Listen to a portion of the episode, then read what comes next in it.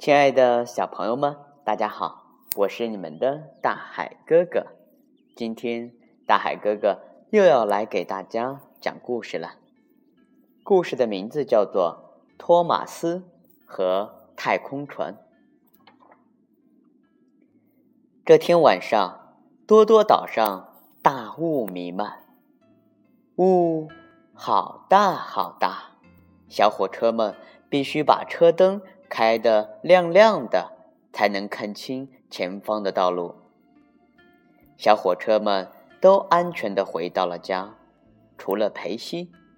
原来啊，裴西的引擎出了故障，回不了家，让他很沮丧。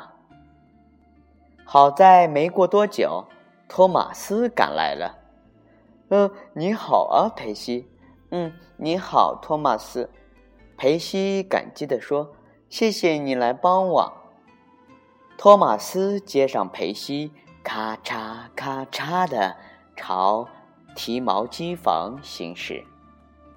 大雾越来越浓，托马斯的速度也越来越快。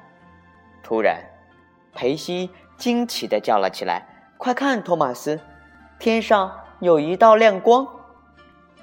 托马斯望向天空，却什么？也没有看见，那一定是一艘太空船。嗯，太空船？托马斯疑惑的问。嗯，你确定吗？嗯，我非常确定。裴西吹着口哨，兴奋地说。托马斯听了也很兴奋。一回到机房，裴西就迫不及待的告诉大家：“嗯，你们知道吗？”我我看到了一艘太空船。哦，高登横着鼻子说：“哪有什么太空船？你可真是傻透了。”托马斯很不高兴，他不喜欢别人说裴西傻。这个时候啊，胖总管来了。托马斯，裴西需要修理，所以今天晚上。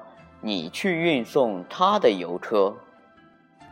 托马斯很开心，这下他可以去看看裴西所说的太空船了。我要向你证明，裴西才不是傻傻的小火车。他大声对高登说，然后驶进了大雾里。托马斯来到高登的身，他左看，右看。上看下看，到处找太空船。前方有亮光在闪，万岁！托马斯欢呼起来。那就是裴西所说的太空船吧？他飞快地朝山下冲去，亮光越来越近，越来越近。但是托马斯发现，那根本不是太空船。而是工人用来照明的灯光，他失望极了。我一定要找到太空船。托马斯说着，又驶进了大雾里。不久，托马斯看到了一道又一道闪光。太好了！托马斯兴奋地叫道：“那一定就是裴西所说的太空船。”可是啊。那也不是太空船，只不过是灯塔里的一盏小灯。唉，托马斯叹了口气，再次驶进大雾里。托马斯找啊找啊，几乎找遍了所有的地方，却什么也没有找到。他好累，时间也已经很晚了。现在，他要怎么向高登证明裴西真的看到了太空船呢？这时，他看到一串亮光正在天空中移动。天哪，那一定是裴西见到的太空船！托马斯非常激动，他开足马力朝亮光追去，咔嚓咔嚓咔嚓咔嚓咔嚓咔嚓咔嚓。现在，托马斯一点儿也不觉得累。太空船越飞越低，越飞越低。托马斯离他越来越近，越来越近。托马斯开到机场，他看到了一架飞机正在慢慢降落。煤炭和灰烬，他失望地叫了起来。看来裴西所说的太空船就是一架飞机呀。裴西知道了，一定会很难过的。托马斯离开了机场。糟了，我整个晚上都在找太空船，邮件还没送，胖总管一定会很生气。托马斯想，可是他觉得自己好累，邮车却好重。他决定回提毛机私房寻求帮助。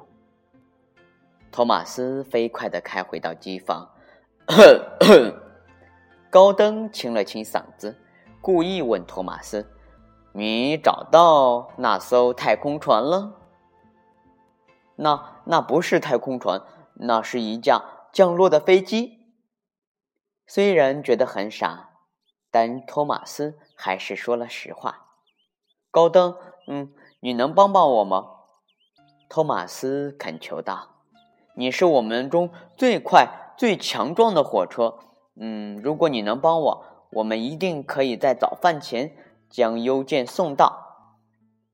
高登很高兴，他喜欢别人的称赞，这让他觉得自己很重要。于是啊，他答应了托马斯的请求，拉上一半的邮车出发了。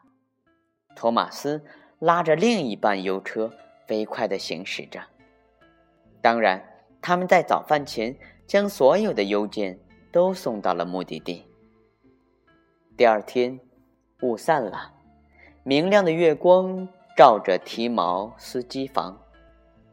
突然，托马斯兴奋地叫道：“快看，那架飞机正在降落！”